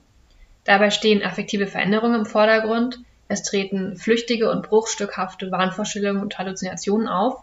Das Verhalten ist sehr verantwortungslos und unvorhersehbar. Die Stimmung ist eher flach und unangemessen. Das Denken ist desorganisiert, die Sprache sehr zerfahren und das Krankheitsbild generell ist gekennzeichnet durch Antriebsverlust und soziale Isolation. Also ist das vielleicht die Krankheit, die Annelieses Besessenheit erklären kann? Dazu muss man sagen, die innerhalb von Monaten anfallsartigen und schnell wechselnden psychopathologischen Zustandsbilder sind eher untypisch für einen schizophrenen Schub und auch würde das nicht alle aufgetretenen Symptome bei Anneliese hinreichend erklären. Tatsächlich ist das auch nicht die Diagnose, die Ärzte und Psychiater nach heutigem Kenntnisstand für gesichert achten. Ähm, nach heutigem oder nach dem von 1976? Sowohl als auch. Okay. Es handelt sich hierbei um eine, und jetzt zuhören, paranoid-halluzinatorische Psychose bei Epilepsie mit psychomotorischen Anfällen, oft im Hintergrund einer ekklesiogenen Neurose. Das wurde damals so festgestellt. Da steht in einem Gutachten nach ihrem Tod, Mhm. also im gerichtlich angeordneten Gutachten, und damit geht man bis heute d'accord. Mhm. Und ich würde nochmal ganz gern das Wort Ekle Man kann es auch wirklich schlecht aussprechen. ekklesiogene Neurose erklären. Das bedeutet, dass es sich hierbei um eine kirchlich oder religiös verursachte psychische Mhm. Störung handelt. Das heißt, man kann das Ganze auch ein bisschen simpler ausdrücken. Anneliese litt unter einer Epilepsie, welche dann eine Psychose auslöste. Diese wurde wiederum durch psychosoziale Faktoren wie ihrem sozialen Umfeld, bestehend aus ihren Eltern und im engen Austausch mit der katholischen Kirche, beeinflusst, wobei auch eine psychogene Identifizierung krankhafter Art mit der Rolle einer Besessenen gegeben war. Mhm. Also, wenn man es hart ausdrücken möchte, ist Anneliese mit Schuld an ihrem Zustand, weil sie, wie anfangs gesagt, diese Erklärung auch schnell akzeptiert hat. Sie hat schnell akzeptiert, dass nur die Dämonenbesessung ihren Zustand erklären kann Mhm. und hat sich da sehr reingesteigert und konnte sich sehr gut damit identifizieren. Aber dröseln wir jetzt diesen langen Satz nochmal ein bisschen nacheinander auf und betrachten wir zunächst mal die Epilepsie, weil das so das Hauptleiden war. Anneliese leidet unter einer Grammal-Temporallappenepilepsie vom Nachttyp. Das heißt, sie hatte die Anfälle vor allem nachts, aber manchmal auch tagsüber kleinere Anfälle bzw. sogenannte Nachwellen. Mhm. Dafür sprechen Annelieses Zungenbissnarben. Das habe ich ja vorhin schon mal kurz erwähnt, dass man ähm, während der Anfällen auf die Zunge beißt und das dann eben Mhm. als so ein typisches Narbenmuster erkennen kann. Genau, das hatte ich ja auch gesagt, dass äh, bei dem Fall, den ich als Kind mal gesehen habe, dass man dem Mann äh, wirklich einen Stock zwischen die Zähne geklemmt hat. Dann hatte sie die für epileptische Anfälle typischen Harnabgang. Das wird auch mehrmals beschrieben durch ihre Mutter, dass sie eben nachts ähm, ins Bett uriniert hat und dann die Laken wechseln musste. Ja, ich habe auch mal gelesen, dass sich Darm und Blase entleert haben, einfach weil die, die Muskeln, ähm, die krampfen und geben dann aber eben auch nach. Das heißt, alles Ja. öffnet und löst sich. Es entsteht ein kurzzeitiger Atemstillstand. Den hatte Anneliese auch. Davon spricht sie auch, dass sie nachts aufwacht und ähm, das Gefühl hat, sie kriegt keine Luft. Mhm. Und der darauffolgende Terminalschlaf, den wir auch schon angesprochen haben. Also eine stundenlang anhaltende Schlafphase, in der man wirklich völlig erschöpft ist, die nach der Anstrengung eines epileptischen Anfalls folgt. Zu Lebzeiten kann man bei Untersuchungen von Annelieses Gehirn bereits unregelmäßige Alpha-Muster mit links tempofrontal fokalisierten, verstreuten Theta- und Delta-Wellen beobachten. Und das heißt was im Klartext? Das ist jetzt sehr viel äh, Fachchinesisch, aber das heißt eigentlich nur, dass es eben links tempofrontal, also links vorne, einen zentralen Punkt gibt, an dem sich ähm, Aktivitäten, Messen lassen. genau. Das Mhm. heißt, es ist quasi kein ähm, ganzheitlicher Anfall, sondern er hat ein Zentrum, von Mhm. dem aus er. Ich glaube, ich habe das mal gelesen, dass es so kleine Explosionen sind, ähm, die um die Hirn stattfinden. Auch typisch für die Epilepsie sind Uncinnatus-Krisen oder Kakosmin. Das ist wieder ein Fachwort für, ich sag mal, Halluzination der Nase. Also Ah, okay. das Geruchs, Riechen, Geruchshalluzinationen. genau, das Mhm. Riechen von nicht vorhandenen Gerüchen. Mhm. Laut dem Wissenschaftler Bleuler treten auch visuelle Halluzinationen, vor allem mit dominierendem Rot, wie bei Anneliese, sehr häufig bei epileptischen Dämmerzuständen auf. Anneliese sprach einmal davon, dass sie so Teufelsfratzen sieht, Mhm. ähm, sehr viel mit Rot und Schwarz dominiert. Und gerade dieses Farbschema ist bei epileptischen Zuständen sehr typisch. Um das Ganze nochmal etwas wissenschaftlicher zu beleuchten, habe ich die Studien von Schenk und Bär aus 1981 und eine Studie von Mesulam, auch von 1981, über den Zusammenhang zwischen dem Auftreten von Dissoziationen Symptomen von multiplen Persönlichkeiten und der Schläfenlappenepilepsie gelesen. Und diese zeigten, dass einige Patientinnen mit Epilepsie einer Persönlichkeitsspaltung im Sinne von dämonischer Besessenheit zeigten. Also genauso wie bei Anneliese. Ein gestörtes Essverhalten, optische und Geruchshalluzinationen zeigten. Also haben sie bedrohliche Gesichter gesehen, manche haben Ammoniak gerochen oder so verbrannten Geruch und alle hatten suizidale Tendenzen. Ähm, gibt es in der Studie auch Zahlen darüber, wie viele im Anteil der Patientinnen das hatten? Das habe ich mir jetzt nicht rausgeschrieben, aber es war eben ein ähm, signifikanter Anteil. Weil das sind ja eigentlich unterschiedliche ähm, Baustellen. Ne? Epilepsie, um Missverständnissen vorzubeugen, ist eine organische Erkrankung. Das hat, ist keine psychische Erkrankung.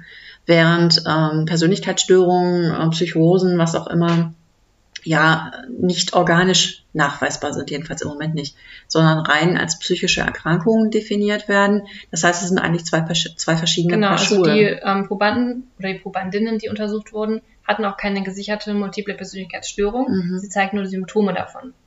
Also sie hatten die gesicherte Schläfenlappenepilepsie, wie auch Anneliese, hatten dann aber Symptome von psychischen Erkrankungen, die als Folge dessen aufgetreten sind. Also dass infolge schwerer organischer Erkrankungen oft Depressionen oder Angstzustände Begleiterscheinungen sind, das leuchtet ja irgendwie auch äh, dem Laien äh, ein. Klar, ne, wenn ich schwer krank bin und Angst habe, nach draußen zu gehen, weil ich möglicherweise vielleicht umfalle oder äh, dass ich dann auch äh, noch andere psychische Beschwerden dazu bekomme, das, äh, das gehört nicht allzu viel Fantasie, um sich das vorzustellen. Aber wenn es tatsächlich um Psychosen oder sowas geht, das ist ja schon mal eine andere Krankheit. Also es gibt ähm, psychische Erkrankungen, nochmal ein kurzer Exkurs, können einerseits wirklich durch, ich sag mal, Umstände und wie man Mhm. die verarbeitet entstehen, also dass man organisch gar nichts nachweisen kann. Mhm. Es kann aber auch passieren, dass mir einfach was auf den Kopf fällt, ein bestimmtes Hirnareal kaputt geht und dass ich dadurch dann durch neurologische Schäden eine psychische Erkrankung entwickle. Okay, dann wäre die interessante Frage, wo genau der Herd, der die Epilepsie auslöst, sitzt. Und das ist dann das, was Einfluss nimmt auf möglicherweise noch psychische Genau, und Erkrankungen. auch wie stark das dann ist, Ja, wie oft. Und bei. Anneliese war es eben der Fall, so mutmaßt man heute, Mhm. ist es relativ gesichert, dass eben diese Anfälle an genau diesem Ort, nämlich ähm, links, frontal, temporal, Mhm. dass das eben dazu führte, dass sie, dass sich ihr Verhalten so verändert hat Mhm. und dass sie dann eben die psychischen Symptome entwickelt hat, aber durch die soziogenen Umstände hat sich das auch nochmal verstärkt. Also wenn man die Soziogenen sind die familiären zum Beispiel. ne? Genau, und auch ihr eigenes Verhalten, wenn Mhm. man das also einfach behandelt hätte, die Epilepsie an sich, wäre das gar nicht so weit gekommen. Mhm. Aber dadurch, dass sie sich dann also reingesteigert haben und es so völlig falsch gedeutet haben, ist es halt völlig eskaliert und man hat den eigentlichen ähm, Krankheitspunkt völlig aus den Augen verloren. Mhm. Damit bist du jetzt auch schon sehr weit im Genau. Interpretationsbereich. Ich wollte jetzt eigentlich nochmal zurück genau, zu, zur ähm, Diagnose. Ja. zu den beiden Studien. Also in dieser Studie hat man eben herausgefunden, dass von diesen Krankheitsbildern auch fast nur Frauen betroffen sind. Diese geschlechterspezifische Verarbeitung kann man vermutlich darauf zurückführen, dass Frauen bei Epilepsie seltener offene Aggressionen zeigen, obwohl die bei Anneliese ja auch teilweise vor allem gegen den Vater aufgetreten sind, sondern eher nach innen gerichtete Aggressionen und selbstdestruktives Verhalten zeigen, was dann auch zu einer Dissoziation führt. Das selbstdestruktive Verhalten hatten wir vorhin schon, eben Mhm. das tagelanges Essen, sich selbst züchtigen, exzessiver Sport.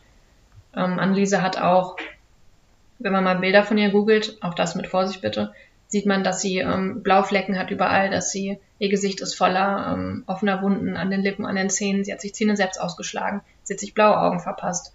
Alles in so Anfällen von Auto, Autoaggression. genau. Da kann ich auch gleich nochmal einhaken und auf meine kurzen Beispiele aus der Geschichte zurückkommen.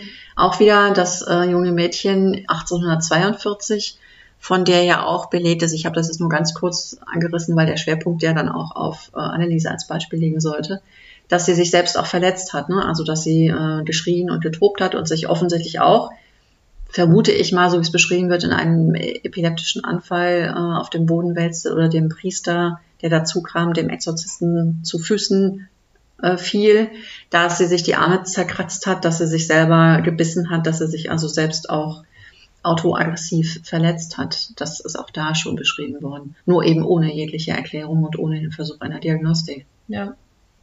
Anneliese erleidet insgesamt sechs große Anfälle mit sogenannten Nachwellen und ist von August 1969 bis November 1973 in Behandlung bei einem Nervenarzt. Das heißt, man merkt auch hier, sie hat ärztliche Hilfe erstmal gesucht und hat irgendwie versucht, das organisch abklären zu lassen.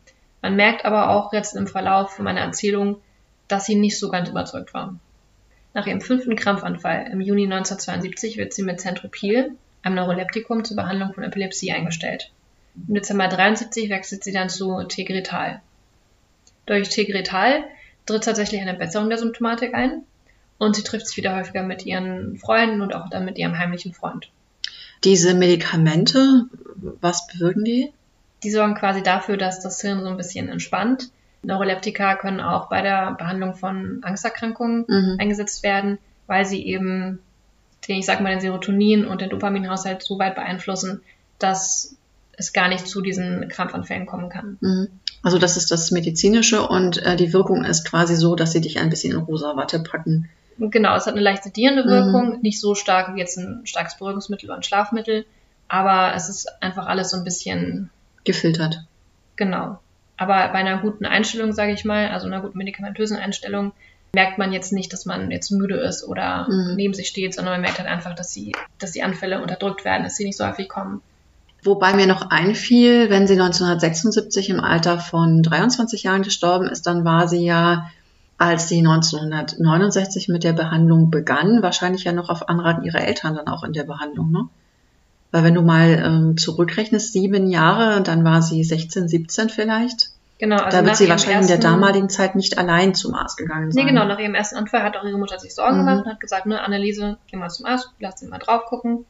Aber sie haben da nicht so die Antwort bekommen, die sie hören wollten, mhm. beziehungsweise gerade bei Epilepsie und auch der Form von Epilepsie, die Anneliese hatte, und ich sag mal auch ihrem sehr laschen Umgang mit den Medikamenten, tritt einfach nicht sofort eine hundertprozentige Besserung mhm, ein. Es ist ein sehr langer Weg, bis man das gut eingestellt hat, bis man ein Medikament gefunden hat, das genau die Symptomatik, die man persönlich hat, ähm, lindern kann, bis man die richtige Dosis gefunden hat. Und selbst dann wird man nicht 100% symptomfrei bleiben, weil es einfach eine chronische, schwere Erkrankung ist. Aber da das eben nicht sofort Besserung gebracht hat, haben ihre Eltern und Alice eben gesagt, das kann es nicht sein, das ist mhm. es nicht. Wir suchen uns eine andere Erklärung. Aber im Dezember 73 wurde durch Tegretal ihre Symptomatik erstmal besser und sie konnte sich wieder häufiger, wie gesagt, mit ihren Freunden und ihrem heimlichen Freund treffen. Beides scheint ihr sehr gut zu tun. Also einerseits diese sozialen Kontakte mit Gleichaltrigen, so normale Sachen zu tun, aber auch das Medikament. Doch sie bricht die Beziehung dann aufgrund ihrer starken Religiosität ab und nimmt auch die Medikamente nur sehr unregelmäßig und auch nicht in der richtigen Dosis. Also später sieht man in den Akten und den Abrechnungen, dass sie die eigentlich viel zu selten die Rezepte eingelöst hat mhm. und die Dosis hin und vorne überhaupt nicht hinhauen kann. In einem im Juli 1975 stattfindenden Gespräch mit einer Neurologin, Anneliese und ihren Eltern, versucht die Ärztin auf ihren schlimmer werdenden Verlauf der Krankheit und auch auf die Wichtigkeit der regelmäßigen Annahme der Medikamente aufmerksam zu machen. Also auch hier hat man eigentlich eine Ärztin, die sich sehr gekümmert hat und die gemerkt hat, okay, das funktioniert nicht so, da ist nicht so die Kooperation, auch sie hat eine Patientin da. Und sie hat versucht, da nochmal ein bisschen Aufklärungsarbeit zu betreiben. Doch gerade ihre Eltern stellen sich dort sehr in den Weg. Ähm, Anna und Josef Michels konnten mit dem Appell gar nichts anfangen. Sie fragen stattdessen nach der Konfession der Ärztin. Das fand ich auch sehr interessant, das so zu lesen. Wenn ich mir vorstelle, ich gehe da mit meiner Tochter zum Arzt und erfahre, oder weiß es ja schon, dass sie eine Epilepsie hat. Und ähm, die Ärzte sagen mir, es wird schlimmer und sie müssen die Medikamenteneinnahme mhm. ein bisschen überwachen. Und dass ich dann gar keine Fragen zur Krankheit stelle, zur Behandlung, sondern nur frage, ob die Ärztin gläubig ist und wenn ja, welche Richtung. Also das, das ist eigenartig, ja. Da wird auch von den Eltern so gar nicht der Ernst der Lage irgendwie wahrgenommen.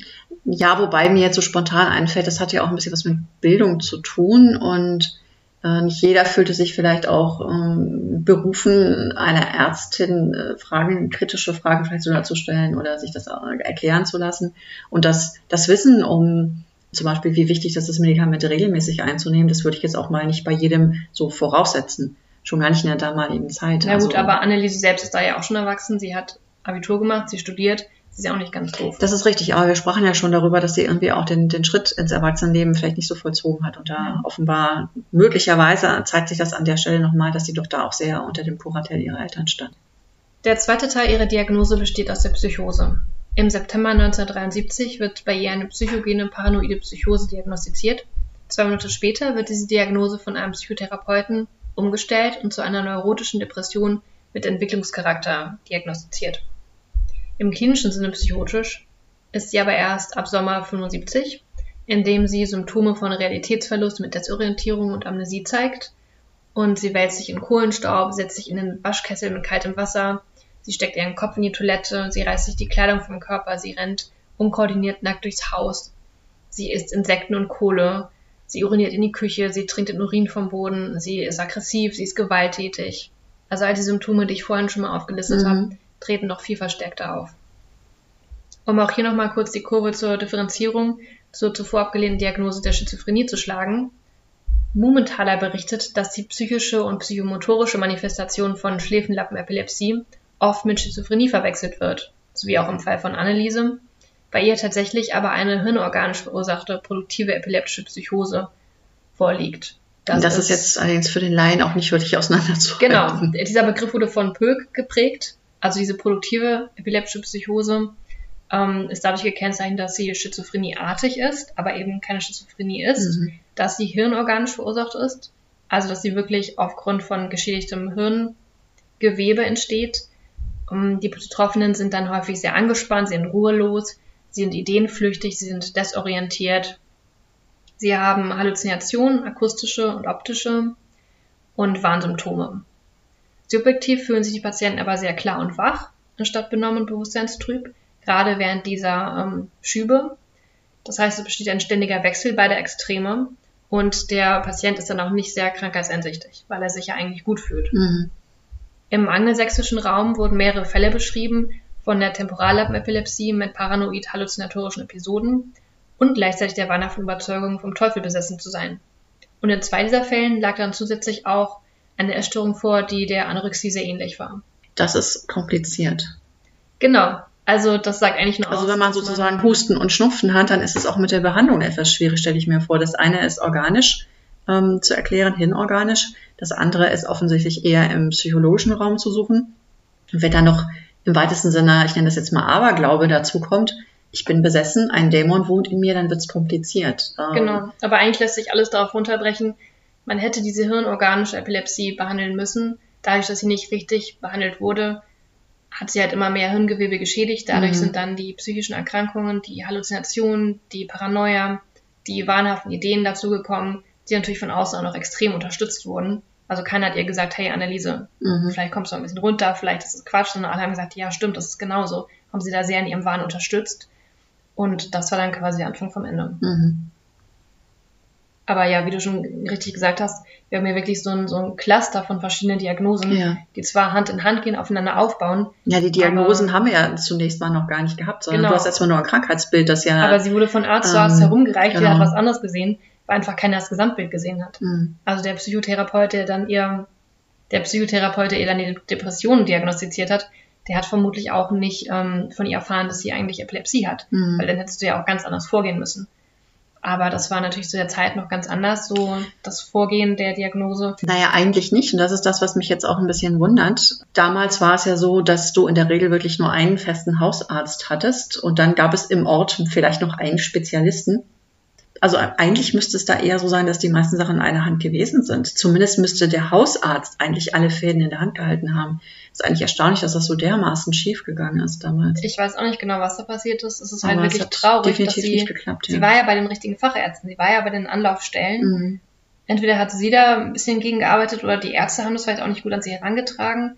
Aber irgendwas ist da richtig schief gegangen. Ja, offensichtlich. Aber erzähl mal weiter. Es gibt ja noch ein Ende, ne? Genau, das Ende ähm, ist tragisch. Während vieles hiervon natürlich jetzt rein spekulativ ist, kann man aber auf Grundlage der Arbeiten der genannten Wissenschaftler, der vorliegenden Befunde und auch dem heutigen Wissensstand mit einer hohen Sicherheit sagen, dass Anneliese eben nicht von einer göttlichen oder teuflischen Macht besessen war. Stattdessen hatte die junge Frau eine körperliche Erkrankung, bei der die somatogenen und soziogenen Umstände, die psychische Verarbeitung und die Deutung der Epilepsie und der darauffolgenden epileptischen Psychose stark negativ beeinflusst haben und schlussendlich zu dem Trugschluss der Besessenheit führten. Als die physischen Todesursachen von Anneliese wurden eine lebensbedrohliche Abmagerung, eine Lungenentzündung, extreme körperliche Beanspruchung und ein körperlicher Zustand vergleichbar mit getöteten Lagerinsassen im Zweiten Weltkrieg aufgelistet. Also das muss man sich mal vorstellen. Das war wirklich eine junge Frau, eine junge, eigentlich gesunde Frau, die innerhalb von wenigen Monaten total eingefallen war, die voller blauer Flecken und Verletzungen war. Das ist wirklich ein erschreckender Anblick. Doch auch hier muss man vor allem nochmals die soziogenen Komponenten betonen, die so einen körperlichen Verfall überhaupt zugelassen haben. In dem Sinne würde ich als Hauptgrund für den Verlauf und den Tod von Anneliese ein soziogenes Verursachungsprinzip sehen. Kannst du nochmal, du hast es schon ein paar benutzt, soziogen bedeutet das das Umfeld. Genau, soziogen bedeutet eben, dass das soziale Gefüge mhm. das stark beeinflusst Und hat. Ganz kurz, weil das, du bist jetzt ja schon so ein bisschen an, der Quintessenz des Ganzen, ne? Mhm. Vielleicht doch nochmal zusammenfassend, äh, so ganz grob, in welchem Zeitraum äh, ist denn da jetzt auch was passiert? Also es waren ein paar Monate, in denen es, äh, wie viel waren es? 67 Sitzungen, äh, was hast du da vorhin ja, gesagt? 67 Sitzungen zwischen ähm, dem 1. Oktober 75 bis zum 21. Juni 76. Und am 21. Juni ist sie gestorben? Ja. Okay, das heißt, es war jetzt so Pi mal Daumen ein Dreivierteljahr, mhm. in denen es der Exorzismus über ein Dreivierteljahr 67 Sitzungen lang offenbar ohne wirklich eine Verbesserung zwischendrin ihres Gesamtzustandes zu erreichen. Denn am Ende dieser ganzen Prozedur, dieses Exorzismus, ist sie mit 23 Jahren gestorben. Genau, sie ist quasi wirklich auch während dem Exorzismus gestorben. Mhm. Also sie ist quasi vor den Augen der Exorzisten, vor den, vor den Augen ihrer Eltern dahin gestorben. Ja. Hat sie an Gewicht verloren? Äh, hat sie immer mehr von ihrer geistigen Präsenz verloren? Ist sie einfach über diesen ja, doch sehr sie hat hohes Fieber bekommen, zuletzt Lungenentzündung. Das hat aber mhm. keiner behandeln lassen. Mhm. Man hat es wirklich knallhart durchgezogen. Und ähm, es gibt in den Tonaufnahmen Belege dafür, dass Anneliese das zwischendrin auch immer wieder hinterfragt, dass sie darum bittet, dass man vielleicht aufhört, mhm. dass sie sagt, sie möchte jetzt nicht mehr, sie ist müde. Aber ihr wird dann immer gut zugeredet. Also aufhören, entschuldige, dass ich dir ins Wort falle, ja. aufhören mit Gebeten, aufhören mit Gesängen, aufhören mit diesen Ritualen, die scheinbar Genau, die, dafür, da versuche ich nochmal drauf, welche Rituale das dann eigentlich sind. Ne? Also es wurde gebetet, es wurde gesungen. Sie wurde, wurde festgeschnallt, sie wurde eben ans Bett gefesselt, damit sie sich nicht so bewegen kann. Mhm. Während man sie mit Weihwasser, mit Kräutern, äh, mit Beschwörungsformeln. Wenn man versucht hat, ihr Wasser einzuflößen. Genau, im ja. Zwiegespräch mit diesen vermeintlich anwesenden Dämonen. Genau. Und sie hat eben immer wiederum gebeten, gerade gegen Ende, ob man es nicht vielleicht auch lassen kann, mhm. dass sie mhm. eben so müde und so erschöpft ist das hat sie auch wirklich in ihren klaren Phasen gesagt zwischendrin. Aber auch dann hat man ihr mal gut zugeredet. Man hat gesagt, guck mal, du bist jetzt so weit gekommen, wir haben es fast geschafft, du bist fast drüber. Nur noch einmal und dann haben wir es. Und mhm. letztendlich war das eben einmal zu viel. Gut, aber dann, ähm, das wollte ich noch mal zwischendurch so kurz zusammenfassen, weil das ist ja eine wirklich gewaltige Geschichte. Ja. Genau, also ich würde darin eher das soziogene Verursachungsprinzip sehen, die Epilepsie und deren hirnorganische Folgeerkrankungen wurden durch Selbst- und Fremdinterpretationen in diesem spezifischen religiösen Kontext einfach falsch gedeutet und falsch bzw. dann gegen Ende hin auch gar nicht mehr behandelt. Mit Selbstinterpretation ist dabei gemeint, dass Anneliese selbst diese Rolle der Besessenheit akzeptiert und angenommen hat und sich darin in einer Art und Weise auch verloren hat. Und mit Fremdinterpretation meine ich die Krankheitsprozesse, die durch Laien, in dem Fall die Vertreter der katholischen Kirche, die ja keinerlei medizinische Ausbildung hatten und deren eigene pathologische Reaktionen darauf entstanden und eskaliert sind. Also um das immer ein bisschen flacher auszudrücken, mhm. die Exorzisten und ähm, auch der der Bischof und sowas, alle, die da so ein bisschen dahinter standen und es organisiert Also der haben. Bischof nochmal dazu, der war ja nicht persönlich anwesend, genau. ne, sondern das war sozusagen der, der das genehmigt hat und gesagt hat, ich schicke jetzt zwei aus meinem Personalbestand sozusagen dahin. Und die sind dann vor Ort, entweder abwechselnd oder gleichzeitig und sorgen dafür, dass dieser Exorzismus äh, formgerecht ausgeführt wird. Genau, und er hat auch immer Rückmeldungen bekommen. Mhm. Er hat auch die Rückmeldung von den beiden Exorzisten bekommen, dass es nicht gut läuft, dass keine Besserung eintritt, dass ihr Zustand eher schlechter wird. Er hat aber das auch nicht abgebrochen, sondern hat gesagt, ja, wir machen mal weiter. Das muss so. Genau, das ist bestimmt nur der kurze mhm. Zwischenfall und dann wird es jetzt bestimmt besser werden. Und mit ihren eigenen pathologischen Reaktionen ist gemeint, dass eben auch die Vertreter der katholischen Kirche das, ich sag mal, eher pathologisch eingeordnet haben und gesagt haben, ach, die Dämonen sind schlimmer und das auch gar nicht differenziert betrachten konnten, weil die ja selber in ihrem Glauben sehr mhm. stark eingebunden sind und dann auch gar nicht sehen konnten, dass Anneliese eben eine Lungenentzündung entwickelt hat zum Beispiel, sondern mhm. sie haben diese Symptome des Hustens und des Schlechtluftkriegens dann als Dämonenbesessenheit mhm. gedeutet. Ich glaube, durch eine rechtzeitige medizinische Intervention, spätestens bei Eintritt der Unterernährung, sowie einer angemessenen psychotherapeutischen Therapie, am besten mit kombiniertem Einsatz einer Pharmakotherapie, hätte man ihren Tod verhindern können. Selbst am, ich sag mal, 66. Exorzismus hätte man noch sagen können, halt, stopp, wir liefern sie ins Krankenhaus ein. Mhm. Wir geben ihr Nahrung, wir geben ihr Antibiotika gegen die Lungenentzündung, wir gucken, dass wir sie hochkriegen, wir machen was gegen Epilepsie, was gegen die Psychose.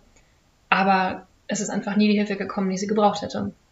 Nun versuche ich mir das immer so vorzustellen. Ähm, wir sind ja nun so ziemlich am, am Ende dieses Falles angelangt, wie das gewesen sein muss. Die beiden Exorzisten sind dann äh, abends nach getaner Arbeit nach Hause gegangen und die Familie lebte dann mit diesem ja wirklich schwerst kranken Mädchen, ja einer schwerst kranken jungen Frau Zimmer an Zimmer über Monate hinweg und niemand fühlte sich irgendwie bemüßigt, da irgendwie mal einen Arzt zu Rate zu ziehen. Das muss ja wirklich eine Blase für sich gewesen sein. Ja, man darf auch nicht vergessen, es ist zwar nicht die Verantwortung der Nachbarn, das zu beobachten, aber auch die mussten ja gesehen haben, die Exorzisten sind durch die Hintertür reingekommen, die haben das Grundstück wieder verlassen. Anneliese ist in dreiviertel Jahren nicht rausgegangen.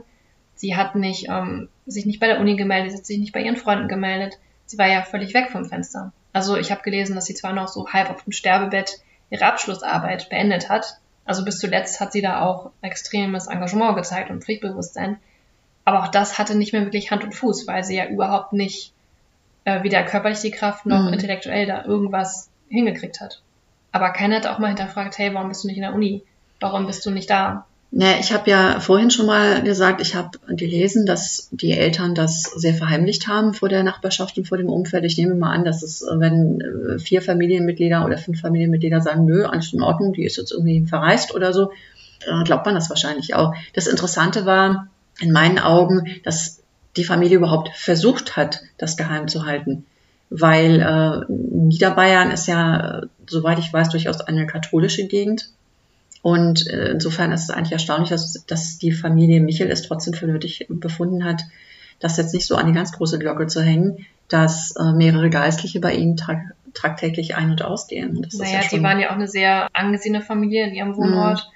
Und die Familie war aber schon ein bisschen, oder das Ansehen der Familie war schon ein bisschen beschmutzt durch eben Martha und durch dieses uneheliche Kind. Und ähm, das Letzte, was sie jetzt noch gebraucht hätten, wäre eben ja, diese stimmt, Tochter. Das weiß man jetzt nicht. Ja. Und natürlich wäre die Schuld auf die Eltern zurückgefallen. Und das wollten die natürlich nicht haben.